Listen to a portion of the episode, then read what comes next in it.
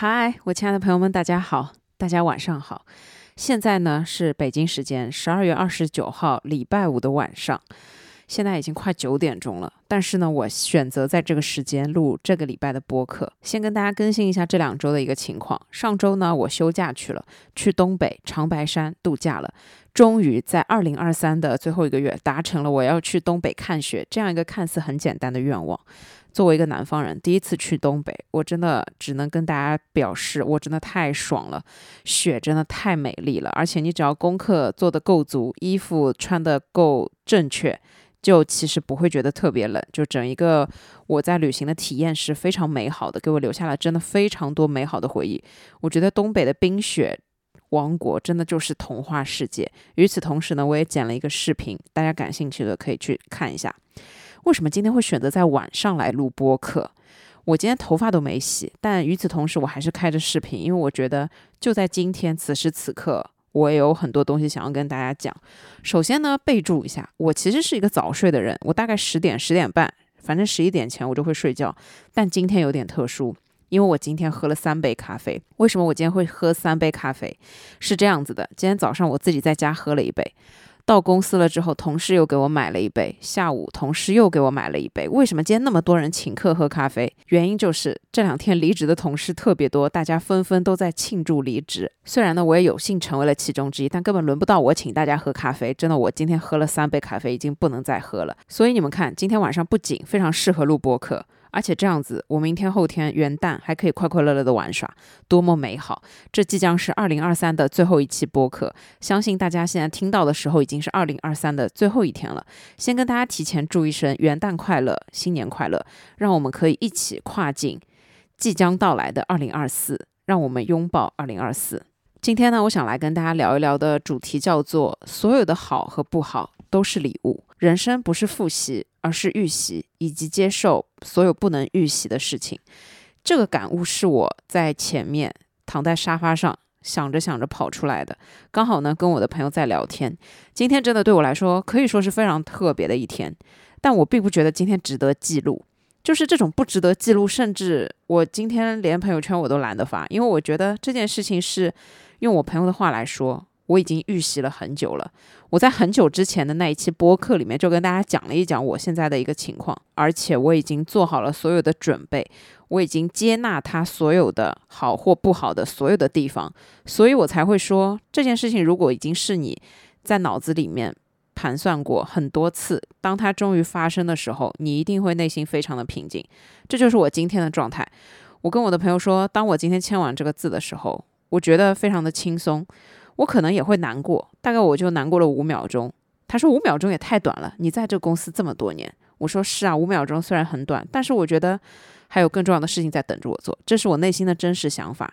所以我觉得我今天感受到的所有的感受非常值得用来做播客跟大家分享，是因为我认为在我们人生的每一段路里面，你都会同时遇到好和不好的所有事情。我们虽然只想要遇到好的事情，但我们也要知道，所有不好的事情，一是不可避免，二是也可以带给我们成长。因此，我想要在今天二零二三的最后一期播客，和大家根据我自己的一些经历、经验和我自己感受到的一些东西，来和大家分享。所有过去的好和不好，都是给自己的礼物。生命中最重要的事情，不是往回看，所以不是复习。它是展望未来，所以它是预习。预习是你可以去做好一些准备，但是更重要的是你要接受所有不能预习的东西，因为这也是无法避免的。所有确定和不确定的，它加起来才是人生，才是未来。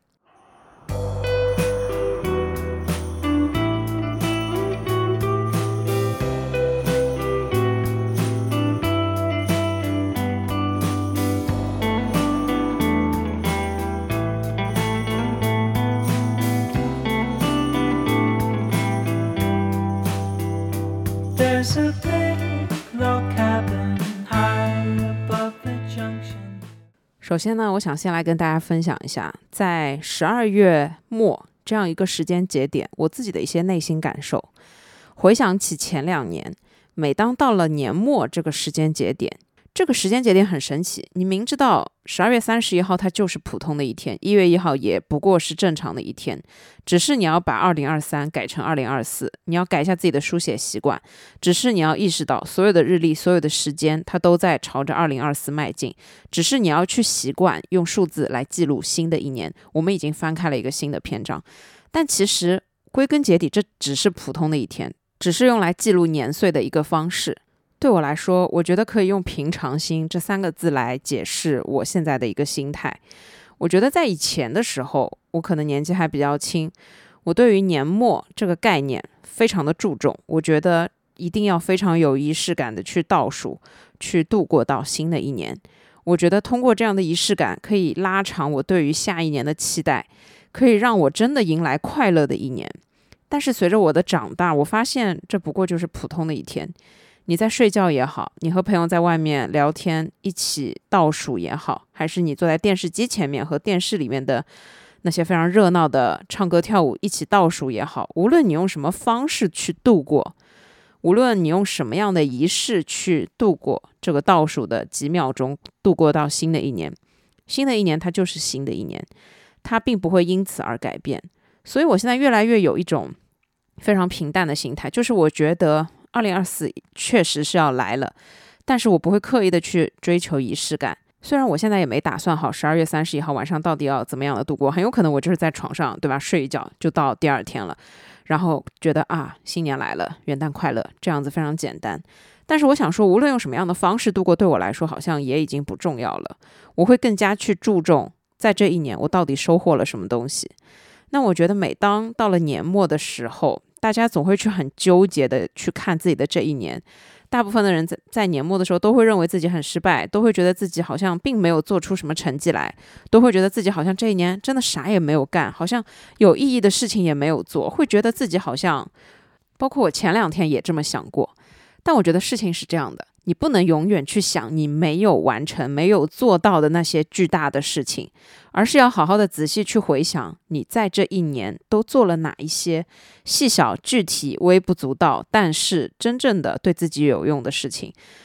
所以现在的我越来越觉得，我能控制、我能掌控的所有事情，我能去做的所有事情，才是对我接下来这一年最有用的事情，而不是仪式感。而不是我要怎么去庆祝，我要怎么去度过这些东西，当然也很重要。仪式感，我相信是生活中非常重要的一个部分，但是它绝对不会决定我的新年。就像我刚才坐在沙发上问我妈，我说：“你到了年底这一天，马上就要元旦了，你内心是什么想法？”我妈就看着我说：“没有任何想法，你还是想一想明天吃什么吧。”我觉得可能就是这样的一种状态，就是年纪越大，你越会想要把目光集中到当下，你越是想要去思考一些具象的东西，你不想要再去思考那些抽象的东西了，因为你知道太过于抽象的东西，它多数是没有办法变成现实。我们所说的一切顺利，它其实只是一个概念，但是你不能空口的去希望明年一切顺利，你一定会碰到痛苦的事，你一定会碰到困难。问题就是。你要怎么样去解决那些困难，这才能实实在在的帮助到你。坦白来说，今天对我来说肯定是特别的。它是二零二三最后一个工作日，它也是我理论上在我这一家公司最后的工作日。我在今天做出了非常正确的一个决定，我在今天得到了我所有应该得到的东西。这一定是我生命中的一个里程碑的东西，因为我从大学毕业就进到这家公司工作，我甚至觉得这是。在我人生中非常完整的一段旅程，我是这么看待它的。但与此同时，我今天特别平静，而且我今天效率特别高。我觉得我今天的效率之高，都出乎我自己的想象。我真的做到了很多平时认为完全不可能的事情，把所有的流程都加快。但是最后，我还是觉得我的内心真的非常的平静。今天中午跟一个关系比较好的同事一块吃了一顿饭，我们没有说什么，但是你就会感觉到这样一种。默契的存在，你们懂我的意思吗？就好像你们之间的关系变得更好了的这种感觉。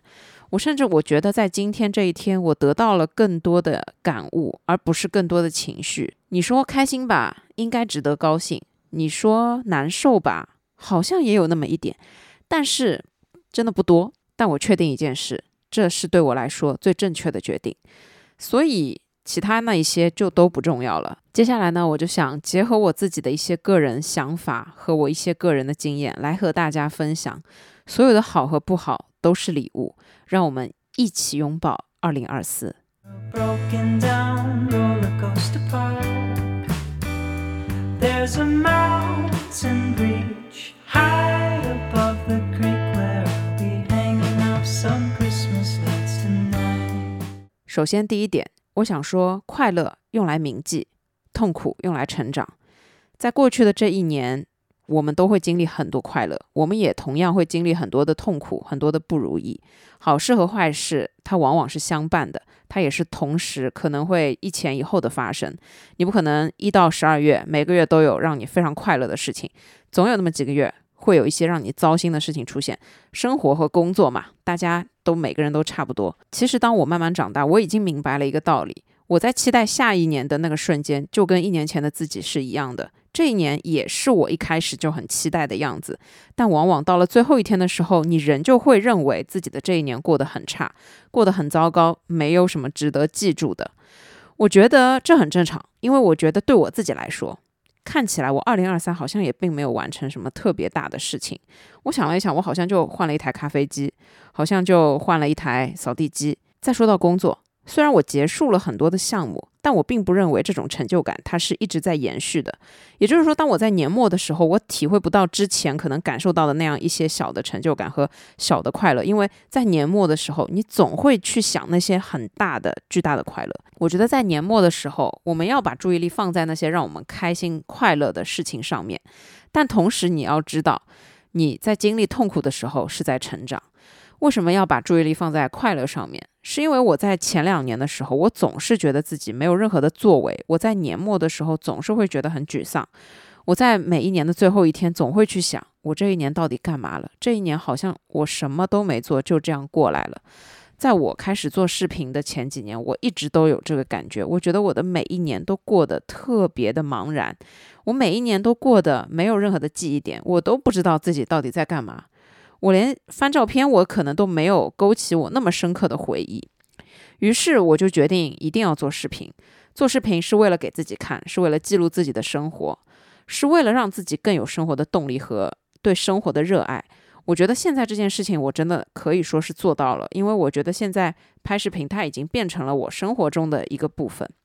每一当我在看视频的时候，我会忽略所有的不快乐。我会只看见那些快乐的东西。我相信我们可能每个人在翻自己手机相册照片的时候，都会有这样的感觉，或者说翻自己过去朋友圈的时候，也会有这样的感觉。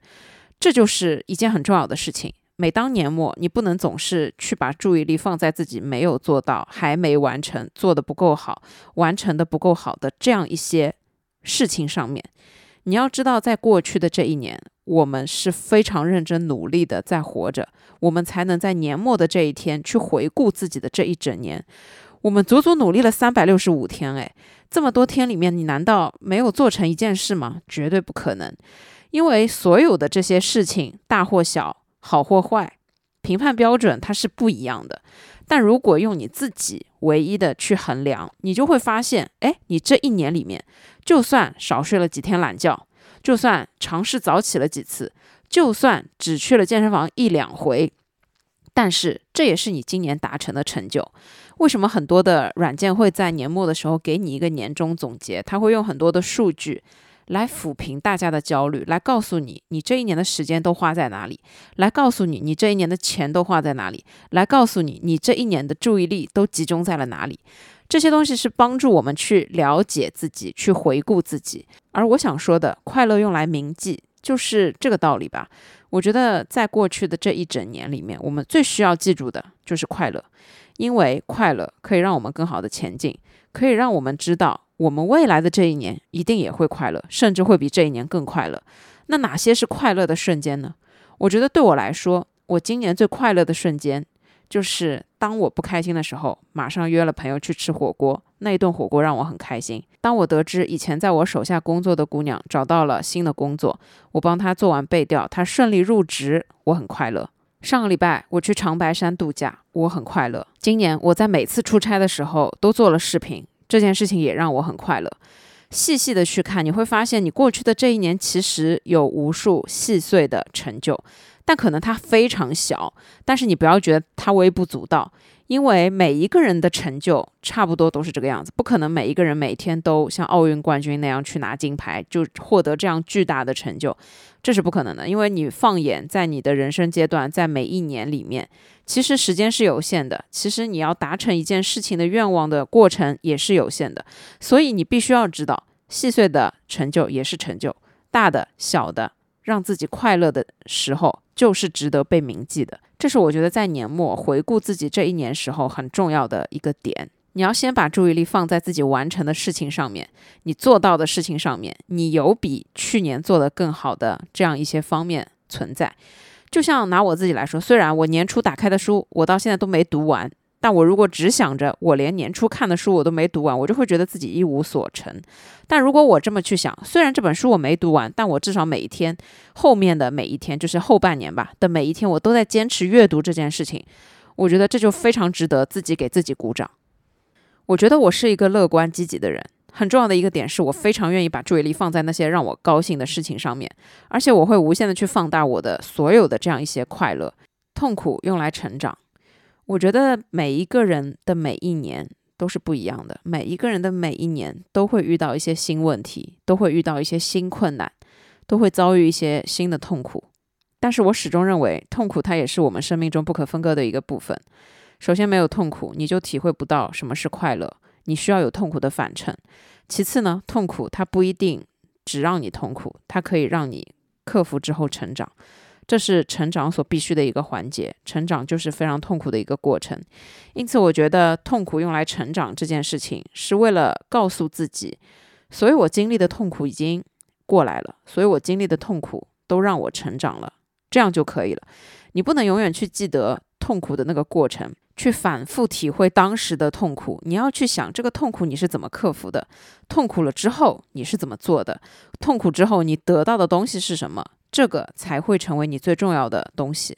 拿我自己来举一个例子，我觉得我今年最大的痛苦好像是在工作中，就是当时呢，在一个项目里面，我要去承担一块全新的工作内容。这个工作内容呢，说起来不复杂，其实呢，就是审核一些发票，必须要和数字对得上，然后按照一定的标准来审核，就是不是说一张发票就可以直接。给他报销，而是你要去看它发生的时间，然后它的数字，以及呢它使用人，还有就是金额要在一个范围之内，这样才可以。那这个过程其实非常痛苦，它痛苦的点在于，当我第一次接触这个业务，在我面前就是像一本书那么厚一样的一刀发票。然后上面密密麻麻的全部都是字，然后每一张呢，就是因为现在有很多是电子发票，你必须要和小票去对应，然后这个整个过程就很痛苦。就对于我来说，这件事情我会做，但是呢，这么大的一个工程量对我来说真的非常痛苦，所以我一开始在做的时候非常非常的慢。然后一直到做到第三次和第四次，而且我就前几次还一直出错，我要疯狂检查，我才可以保证这一次是对的。而且我一开始要花很久，大概一两个小时的时间去做这件事情。到了后面第三次、第四次，终于开始顺了一点。那这个时候，我觉得呢，我好像上手了，我已经琢磨出了一套方法论，有一个一二三四五的标准在那里，而且我也对所有的流程相对熟悉了。的这个时候，我觉得我已经克服了。这件事情我已经可以去做好这件事情，我需要的就是耐心和仔细。然后到了后面，我甚至会一边听音乐一边去看，然后就给自己非常专注的一段时间，一个小时或者一个多小时去做这件事情。后面我就会发现这件事情好像对我来说已经不是困难了，虽然在一开始。我真的觉得很痛苦，因为真的是密密麻麻的发票，密密麻麻的这些数字，真的很费劲。但是后面得心应手之后，你就会觉得这也没什么，这件事情其实也可以变得很简单。后面我在做这件事情之前，我就会想要给自己规划好时间，然后我想，那我就放一点轻松的音乐，然后去做，专心的去做这件事情。做完了之后，我要检查三遍，不开玩笑，我真的是检查三遍，我才可以保证自己完全是对的，而且哎，每一次都能检查出来错。所以到了后面，我有方法论了之后，我就会觉得我已经克服了这个痛苦。那我得到的是什么呢？我得到的是专注力，还有我得到了做这样一件事情的细致。就我觉得耐心是可以被培养的。专注力和细致，就是专心和仔细这件事情也是可以被培养的。所以我觉得，在虽然看似很痛苦的这件事情上面，我也其实还是有收获的。再跟大家举一个痛苦的例子吧，就是其实我播客做到现在，我觉得自己运气还算好，因为我觉得遇到的听友好像都是天使听友，我感觉你们都特别善解人意。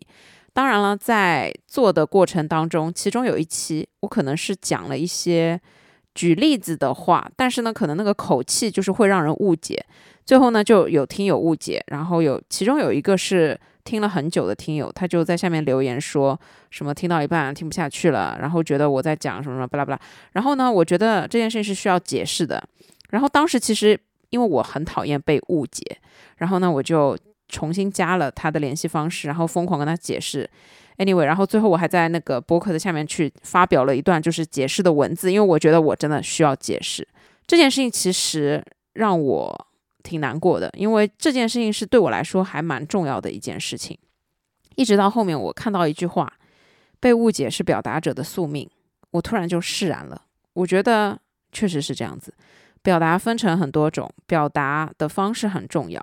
表达出来的东西跟别人听到的东西可能不会是一件事。但我觉得说懂我的人自然会懂我，就认同我的价值观的人一定是认同我的。我在讲的很多东西。我是已经费尽心思让他听起来尽量客观，让他听起来不要让人有误解的产生，但是始终不可避免。那当然，那个痛苦对我来说是我挺受打击的，因为当时这个听友听我的节目已经蛮久了。但是后面呢，当我知道被误解是表达者的宿命的时候，我就转换了我的思维。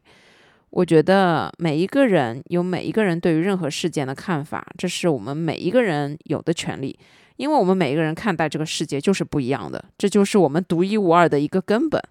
所以你是没有办法彻底去改变另外一个人的想法的。那么重要的是什么呢？重要的是现在在听我节目的你，重要的是每一个愿意听我节目的你，重要的是没有误解我的所有人。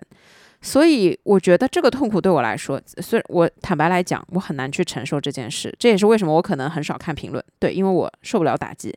我虽然尊重每一个人，但是我知道，当我看到可能有一些就类似于我被误解的这样一些评论，我真的还挺受伤的。所以为了让我自己不受伤，我能做的最简单的方法就是少看评论。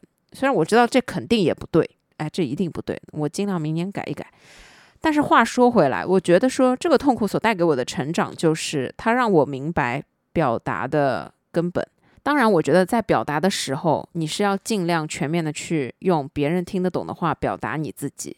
但更重要的是，你在表达的时候不是自私的，你要去换位思考。我觉得这才是表达的根本意义。所以这也是我觉得沟通对我来说我很喜欢的一个原因吧。因为我觉得沟通这件事情。比表达要有意义太多。表达你可能就是你一个人说爽了，就是你的表达。但是沟通一定要达成双方的理解，它才是沟通。我想说，任何痛苦的过程都会带给你一些东西，是好是坏不重要，你一定会成长。每一个人面对痛苦一定都不会开心，但是当你克服了痛苦，你一定会有所收获。在过去的这一年，你所克服的所有痛苦，就是你的成就。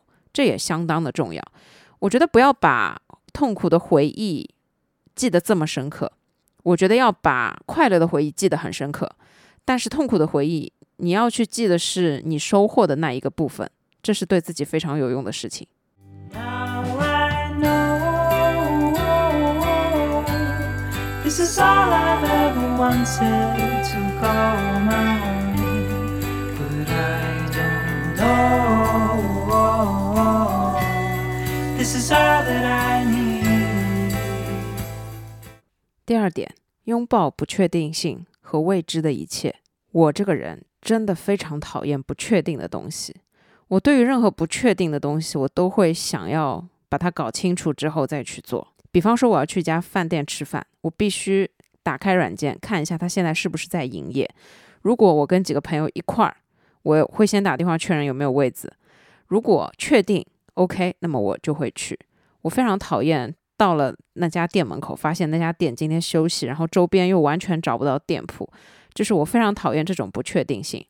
有的时候呢，我可以接受不确定性，是比方说，我知道我要去喝咖啡，这条马路上有十家咖啡店可以选，我到那里随便找一家，这种不确定性是我愿意接受的。也就是说，它在一定范围之内，稍微带一点确定的不确定性，我可以接受。但是完全的不确定性，我一直觉得我没有办法接受。一直到我上个礼拜去长白山旅游，我去滑雪，我知道我自己要去滑雪。然后我也知道我是第一次滑雪，我更加清楚明白我平衡非常差。我跟大家分享过，我可能就滑五分钟我就去休息了。然后当我真的穿上了装备，走上了雪场的那一瞬间，我有一种，当然了，我不愿意我的朋友扫兴，所以我一定要热情的跟他们一起参与这件事情。而且其实这个体验对我来说是新奇的，我是愿意体验这样一种比较刺激、新鲜的一个项目的，我是主动的。但我又知道自己条件非常差，天赋非常差，所以我并不觉得我真的能够做到。我想的就是，我大不了就在雪地上站着看他们滑也可以。然后，因为我讨厌不确定性，所以其实坦白来说，我跟大家分享一下，当我换好装备，一直挪。动到那个滑雪场的那个过程中，因为那个鞋子太打滑了，然后地上的那个冰已经被踩得很平了，所以就非常滑。我那一路真的非常恐惧，没有人可以搀着我过去，所以我只能支撑着他两个棒子，就是这样支撑着过去，但非常的艰难。到达雪场的时候，虽然是终于到了，但我真的很想立刻结束这件事。但是回去的路实在太漫长了，你又不可能对吧？再跌跌撞撞的这样走回去，那就没有任何的意义。所以我真的是硬着头皮去做这件事。我讨厌不确定性是什么意思？当我把滑雪鞋卡进那个双板的时候，地上非常非常非常的滑。这种滑就是我的朋友尝试教我路冲板，然后当我一只脚站到上面，它就非常非常非常的滑。我就拒绝把我的另外一只脚放上去。站上去之后，你会发现其实也没有那么的不稳，就稍微好一点。但是在那个之前，我对于未知的恐惧和我对于不确定性，我就真的非常排斥。所以我当天在滑雪场在上面的时候，有另外一个朋友过来扶着我，要让我的脚卡进那个板，我就不情愿，我就在那里疯狂乱叫，我就说不要管我，我就说算了算了，你先去滑，你不要管我，我在这边再做一下心理建设。然后他就没管我，他就滑下去了嘛。这个时候呢，我一只脚是在那个板上面，另外一只脚是在雪地上面，因为我觉得我两只脚都在板上，我一定会摔跤。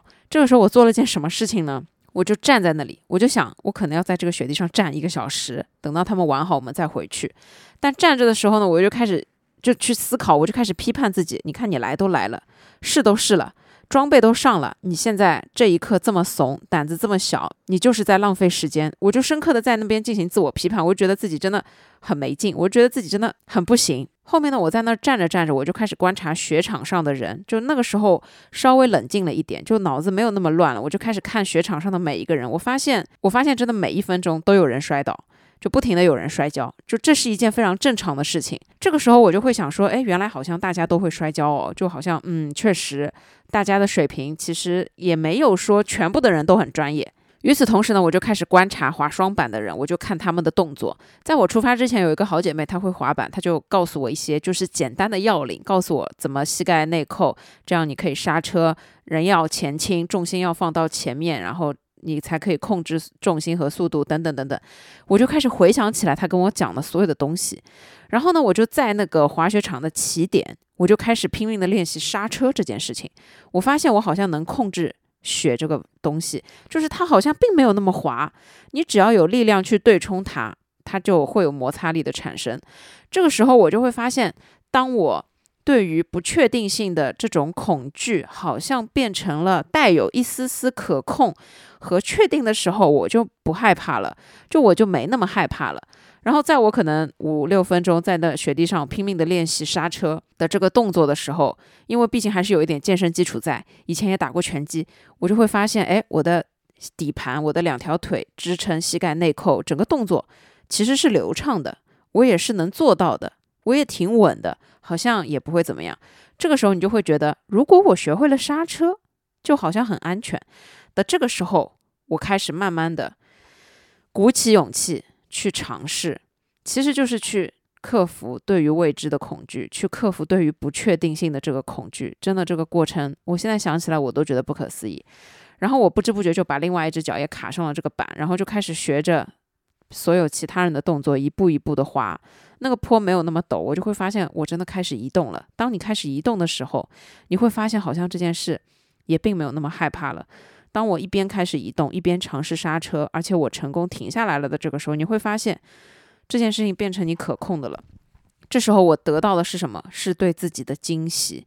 就那一刻，在之前所有的巨大的恐惧突然之前，都都变成了快乐，都变成了欣喜，甚至是惊喜。我真的不敢相信我自己真的做到了。这当时我的心理想法就是这样子。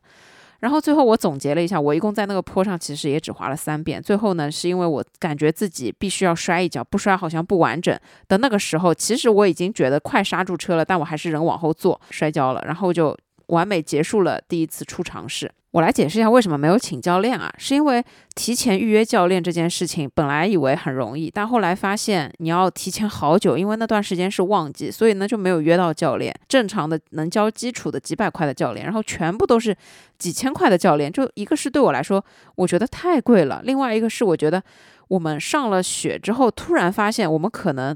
只玩几分钟，可能不会玩太久，所以就觉得以体验为主，就不不给自己这么大的压力，一定要学或者说一定要滑，没有这种压力的这个时候，会觉得说我们应该要在自己可控的范围之内去做一些尝试，就当然是很小心的，所以不会很莽撞的去做所有事。当然，安全是非常重要的，因为滑雪这个运动还是比较危险的，所以我也想说，如果是真的初学者，我真的建议先。稍微学那么一两个小时再去，一个是体验会更好，然后请一个教练是对你的安全比较的有保障。在我体验完滑雪这件事情之后，我真的觉得我对不确定性有了新的看法。当然，我现在还是很讨厌不确定的东西，我还是喜欢确定的东西。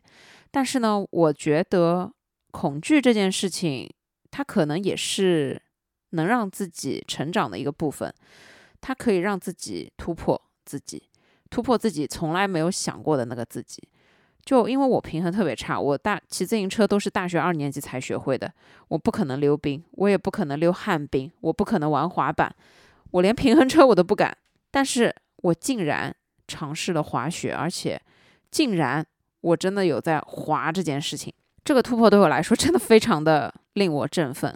虽然我觉得不是每一个人的人生都需要突破，这是根据每一个人的要求，但是它让我对于恐惧有了新的认识，就是原来恐惧也可以变成自己的突破。我当然可以恐惧一件事情，永远恐惧下去，但是但凡有一次我真的认真尝试了，它可能真的会变成我的突破。当然，我觉得这一点我想要跟大家分享的就是。对于恐惧的态度，我相信每个人都一样。特别是当年纪慢慢的上去，我们会越来越保守。以前我们会横冲直撞，以前我们会冲动行事，以前我们真的会很冲动的去做不敢的那些决定，因为想做就去做了。但是现在随着年纪慢慢上去，你会越来越想要抓住那些确定的东西，越来越不想要去面对那些不确定的东西，甚至会对不确定的东西产生非常大的抗拒心态。我觉得我就是这样子。但因为滑雪本来就是这次行程中的一个项目，而且有其他的朋友是很愿意去做这件事，那我觉得说就抱着尝试的心态试一下，成功了就成功了，失败了我就在雪地上不动，仅此而已，也不会怎么样。但最后这个结果真的是让我自己惊喜的，甚至是我下来的那一瞬间，我会觉得我今年真的圆满了，因为我觉得虽然今年看起来没有做成什么事情，但我竟然去尝试了滑雪，这就是我二零二三里面非常重要的一个记忆点。其实通过这两年，我自己觉得我最大的一个变化是，可以抱着不确定的心态去面对确定的事情。你要说确定，有什么事情是确定的吗？其实好像没什么事情是确定的。当你出去旅游，博物馆会休息，艺术馆会放假，饭店也会打烊，没有什么是真正完全一定确定的。天气预报都不一定准，那究竟什么才是确定的呢？所以这个确定变得越来越难以界定。就像我现在有一份稳定的工作，我也不确定明年它是否依旧稳定，我也不确定它三年后依旧是否稳定。我能确定的是什么？是我明天要做的事，是我明天早上要喝的咖啡，是我明天中午要跟爸妈一起吃饭，这些是比较确定的。所以我觉得在面对新年这样一个节点，我们也要知道，对于新年有很多东西是未知的，对于新年有很多东西是不确定的。下一年的一月到十二月，我能够确定的。其实只有自己的态度。我能够确定的是，只有自己的行为，很多其他的事情是没有办法确定的。但我觉得人生也不可能永远在确定中度过，永远在确定中度过的人生也太无聊了吧？人生是需要不确定性的，所以呢，在这个特殊的时候，我们更要理解，更要知道去拥抱明年的不确定性，去拥抱未来。不确定性它代表的不一定是恐惧，它代表的是突破，它代表的有可能是惊吓，但更有可能是惊喜。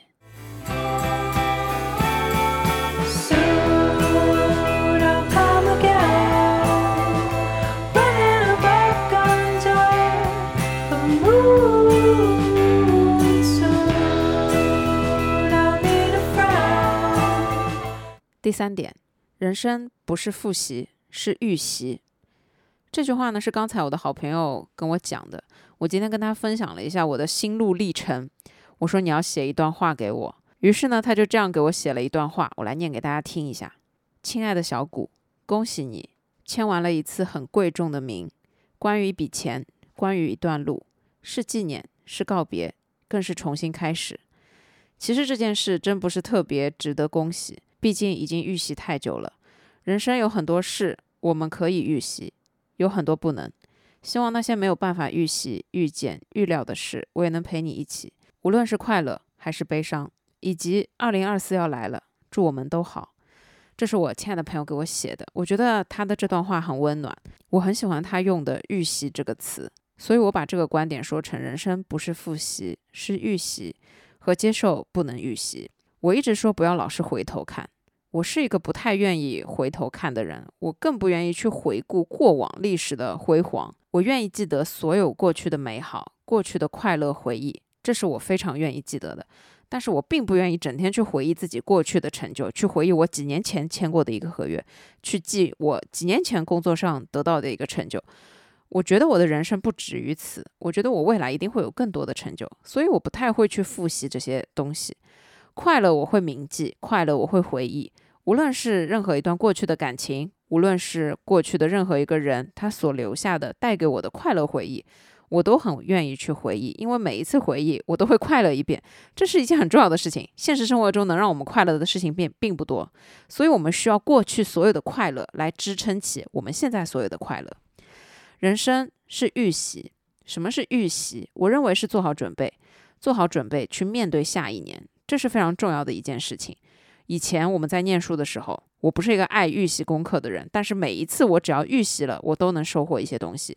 就我有一阵子数学特别差，然后呢，我没办法，我只能去每一天晚上复习今天老师讲的，然后再预习明天老师要讲的，把明天老师要讲的东西看一遍，虽然看不懂，但你至少能知道个大概。第二天老师在讲的时候，你就会解开自己的迷思。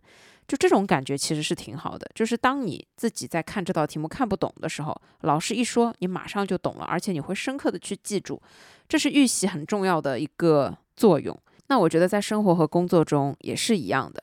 比方说，我明天要炒一个菜，这道菜我从来没烧过，我总会提前去看一下要怎么烧，知道一下一二三。举个例子，我这次从长白山回来，其中有一站去了延吉，我买了一瓶大酱回来。我当时呢，在延吉的那家餐厅里面吃那个大酱汤，我就觉得非常好吃。然后我看它里面放的东西很简单，回来之后我就立马想自己煮，我就买了很多菜回来煮。但因为我是第一次煮大酱汤，我提前还是稍微查了一下它需要哪一些配料，然后我第二天就全部都买齐了。当然，我觉得生活和工作中的预习，每一个人都不一样，你不一定要提前一天、提前太多去做一些准备，但你总要去做一些准备。虽然我在烧大酱汤的时候翻一翻菜谱，翻一翻怎么做，也不是不可以。但是如果当下你才发现你少了一个材料，多少会有点不方便。我是一个喜欢做好准备的人，但并不是所有的事情你都一定要做好准备。但是如果能做好准备，那不是更好吗？就像我朋友说的，人生中的很多事是可以预习的，但有很多事情是不能预习的。那些不能预习的事，对我们来说可能会更为重要。那些没有办法预料到的事情，才对我们来说更需要好好的去面对。对我来说，如果可以把所有能预习的都预习了，那剩下那些没办法预习的事儿，我们可能就会有更多的精力和更多的能量去面对。这我觉得是很好的一件事。再举一个例子，上个礼拜去东北玩，这是我第一次去东北。我虽然知道那边零下二十几度，但其实我也没有太多的体会。但是呢，我知道要去查一下我应该穿什么衣服，于是呢，我就做了很周全的准备。像这种预习，我觉得就非常重要，因为当你要出去玩，你可以不看攻略，你可以完全随机的去体会，但是体验一定会不一样。我在网上看了很多，就这个天气去东北玩的朋友，他们都觉得自己踩雷了，都觉得这里也冷，那里也不好玩，这边人太多，那边也没劲，这边打不到车，那边冷的要死。像我做好了攻略，就报了一个团，我就没准备去操心这些事情。这样子就会玩得非常安心。我觉得我整个体验真的都非常好，而且我搭配的所有的衣服，就我觉得我要为自己鼓鼓掌。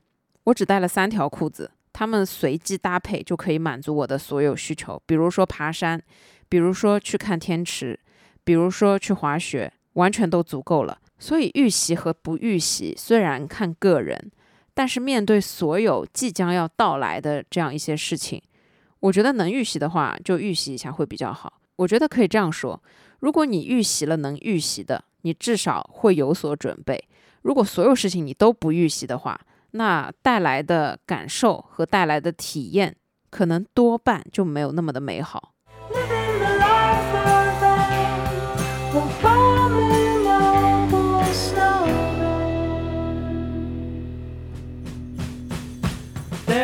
life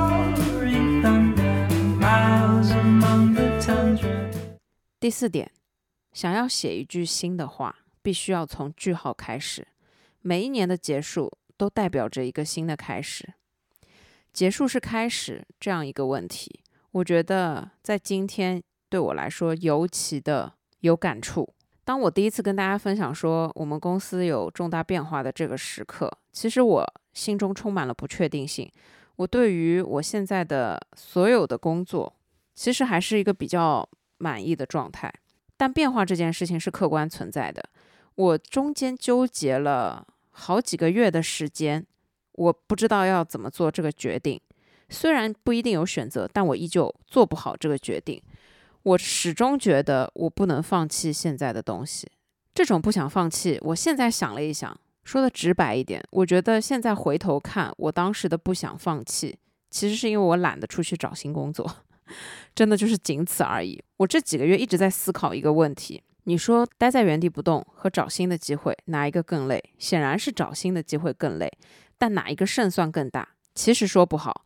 所以人的本性，人的本性就很懒惰，他就会觉得在胜算不确定的情况之下，我安于现状一定是最安全的一个考量。这几个月呢，我的心理变化其实挺大的，但是这个月我觉得逐渐清晰的是什么呢？是我越来越考虑清楚了，到底什么东西对我更重要，以及什么东西对我最重要。你想要有一个新的开始，你必须要画上句号。十二月必须走到最后一天，你才会迎接来新的一年。每一个开始和结束都是相连的，所以你想要有新的开始，必须要结束过去的所有。我现在是这么看待这个问题的：如果你想改变，但是你不愿意画上句号，那么你永远都没有改变的机会。如果你想重新开始，但你不愿意放弃现在有的东西，那么你不可能重新开始。敢于走出舒适圈，你才有可能有新的机会。我们来举这样的一个例子：在冰天雪地里面，你现在在一个蒙古包里面，蒙古包虽然可以为你挡住风，但是还是越来越冷，你不知道要怎么办。这个时候，你想，你想要走出蒙古包，但是你在想，走出去可能会被狼吃掉，走出去可能外面比现在更冷，于是你就迟迟不行动。你就在蒙古包里面蹉跎你的时光，直到有一天一阵强风刮来，把你的整个蒙古包都刮走了。你会发现这个时候你非常的被动，因为这个时候你没有任何的依靠了。如果你提前从蒙古包里走出去，可能你会遇到狼，但有可能你会遇到另外一个蒙古包，它更加的坚固，它里面更加的温暖。但前提是你必须要走出去，你才知道，而且你可能必须要在特定的时间走出去，你才能走进另外一个蒙古包。而如果你一直把自己困在这个蒙古现在的蒙古包里面，你永远是被动的。为什么举这样一个例子？是因为我在长白山的时候，其中有一天去滑雪，上午滑雪，我穿的都是滑雪的装备。下午呢，我们要去雪乐园玩，我就想说，哎，我上午滑雪都没有觉得冷，甚至有点出汗，那我下午这点衣服应该够了。然后我所有的朋友也是这么想，所以。我们没有人加衣服，下午我们就到了雪乐园。到了之后，发现那个地方真的非常冷，因为那就是一个用雪搭建出来的乐园，每一个游玩项目都要在室外排队，而且人很多。那我们肯定觉得太冷，然后呢，就看到中间有蒙古包，它里面是用来兑换门票的，我们就进了其中的一个。那个蒙古包里面，工作人员加了两个热水器，所以比较温暖，但是没有位子坐。于是工作人员就跟我们推荐，隔壁有一个蒙古包，里面有吃的，还有喝的，也有座位，让我们过去。我们过去了之后呢，发现那个蒙古包虽然有座位，但是很冷。这个时间呢，太阳已经快要下山了。然后司机过来要差不多一个小时，我们要在那儿等一个小时。一开始的半个小时就这样过去了，还有剩下半个小时，所有人都开始觉得慢慢的变冷。这个时候，大家觉得不能再这样不动了，一定要出去走一走，或者说去一个什么样的地方，或者说走到外面或者怎么样。于是呢，大家就一起往外走。走出去之后，全部都是雪地。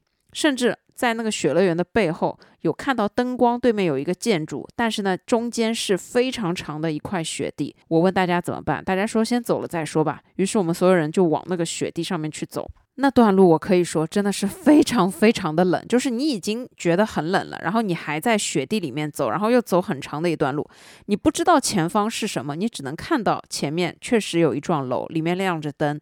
因为室内就真的很温暖嘛，但你不确定这条路能不能走到，因为大雪已经把所有能看到的路全部都覆盖了，所以你真的不知道走到哪里算哪里。当我们好不容易跨过了雪地，就是很厚的雪，到了那个建筑的边上的时候，发现找不到门，然后我们绕了很多圈，又爬了楼梯，终于找到了一扇门。当我们走进去的时候，我们终于觉得做了一个正确的决定，但是在此之前，我们完全不知道我做的决定是不是正确。没有人知道走出去到底是什么，但大家只知道不能待在这个地方冻死，这是大家一致的。后来我们到的这个地方，它是一个餐厅，于是呢就跟工作人员说，我们实在太冷了，要在里面稍微躲一会儿，等车子来了我们就走。然后工作人员也很好，就没有说什么，就让我们待在里面。这件事真的是本次行程中也是令我印象很深刻的一件事情。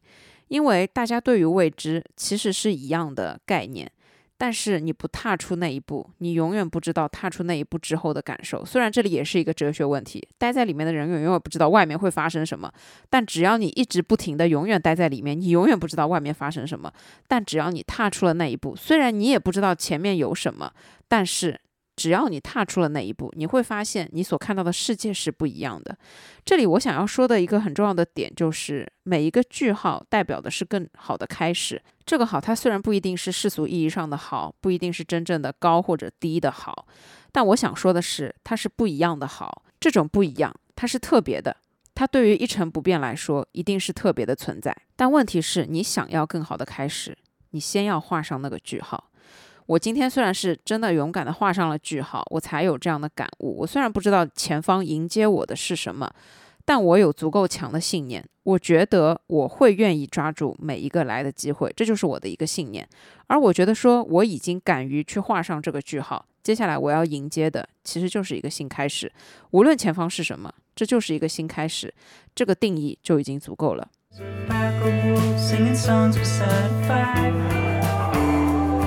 There's a fox in me to give the pipes a me.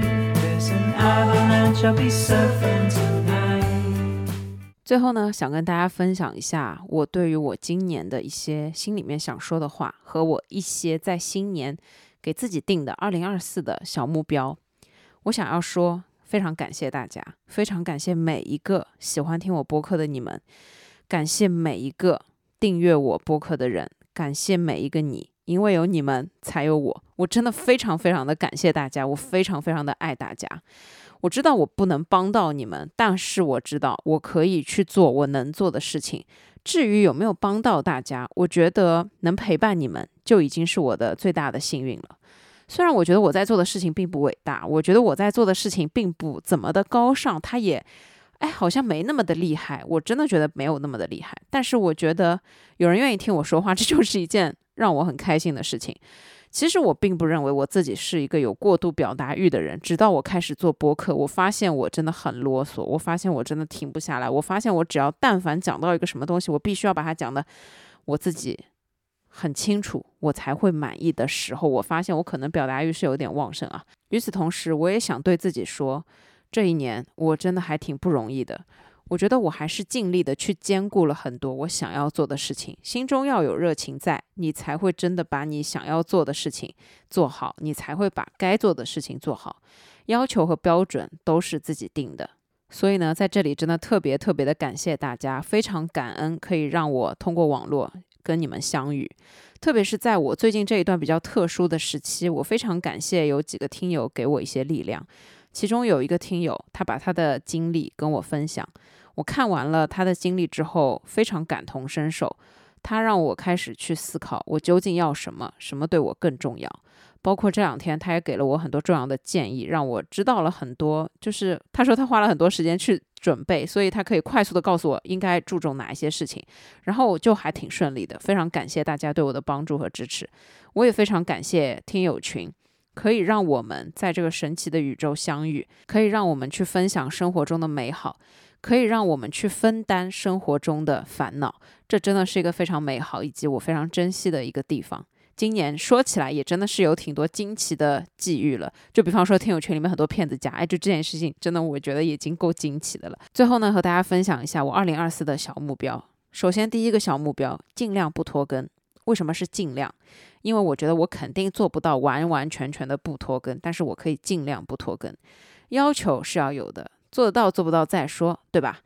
所以呢，尽量不拖更是我给你们的，给我自己的一个目标吧。第二个小目标，我要跟我的朋友去尝试一次徒步。你看，二零二三年。我连滑雪竟然都尝试过了，徒步这件事情，我觉得我应该也可以。虽然我知道很多人徒步都是什么十五公里、三十公里，我觉得我一开始可能走不了这么多，我可能先去买两根登山杖，可能走个十公里开始，然后十五公里，慢慢的去尝试。我不限定次数，我只说我明年想要去尝试徒步，我觉得这样这件事情肯定可以完成。第三点，我想要认真的出门拍几次照。听起来是一件非常简单的事情，但是对我来说其实很难，因为你知道，对于我来说，我要认真的出门去拍照，首先我要选择合适的天气，我要选择合适的地点，我要选择合适的相机，以及我要选择所有后期的这些事情。我到底是拍胶片、拍黑白、拍彩色，还是拍数码，还是用什么相机？就这是一个很大的工程。我想要去认真的出门拍照，做一次这样的事情。其实呢，在去年的时候，我去拍过一次上海的。一个地方，然后我特别喜欢那一次我拍的所有照片，但后来不知道为什么我就没有马上把它洗出来，结果呢，那个胶卷后面我就不当心把它给曝光了，所以就等于白拍。然后我内心留下了一个非常大的遗憾，就是始终这是一个遗憾。有可能啊，我拍的也并不怎么样，但它真的就是我的一个遗憾，所以我决定在明年去弥补我的这个遗憾。至于是不是去拍同一个地方不重要，但我至少要想要去认真的出门拍一次照。第四个小目标是我的旅行的小目标，今年终于完成了去东北看雪，我终于去过北方看雪了。明年我希望自己可以去云南旅游，还有一个很想去的地方是日本，那这个到时候再说。以上四个就是我的小目标。我每一次在制定新年目标的时候，总会制定的特别具体，然后特别小，特别容易完成，因为它够小，能够让我完成，我才能在第二年收获成就感。就像我现在回想我今年的小目标，好像差不多真的都完成了，所以我就很很满足。而且其实好像到六月份、七月份的时候就完成了。当时我甚至会觉得下半年有点无所事事，好像没啥事情做。但是发现下半年更加的充满挑战，这就是人生啊，朋友们，未知的才是最重要的事情。以上呢就是我的小目标，跟大家分享一下。如果你也有一些新年的小目标，欢迎你在底下评论跟我分享。也欢迎你在明年同一时间去打开你曾经的这条评论来看到底有没有完成。当然，我觉得啊，这个大家的小目标放在心里也是一件很好的事情。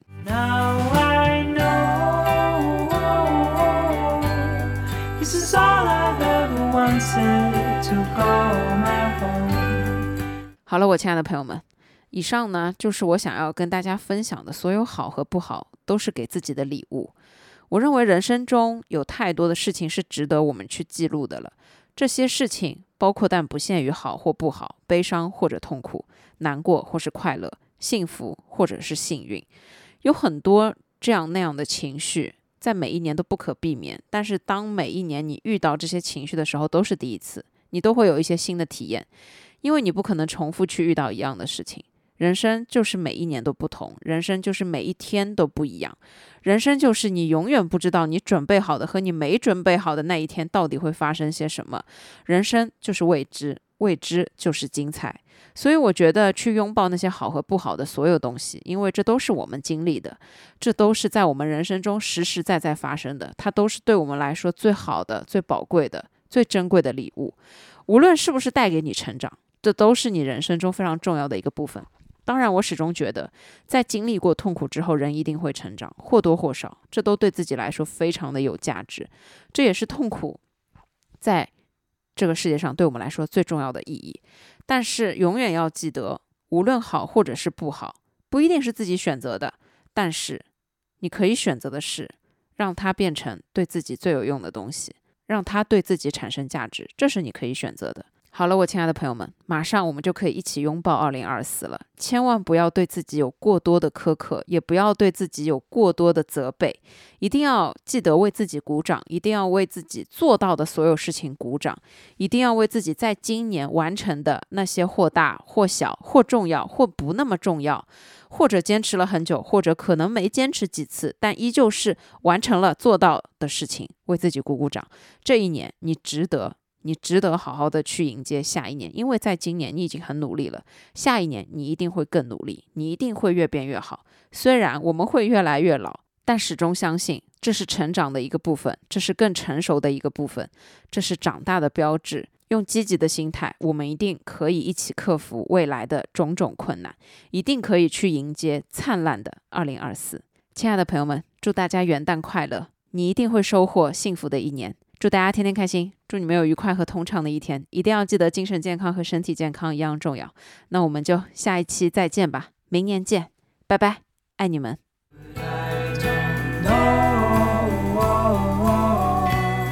This is all that I need.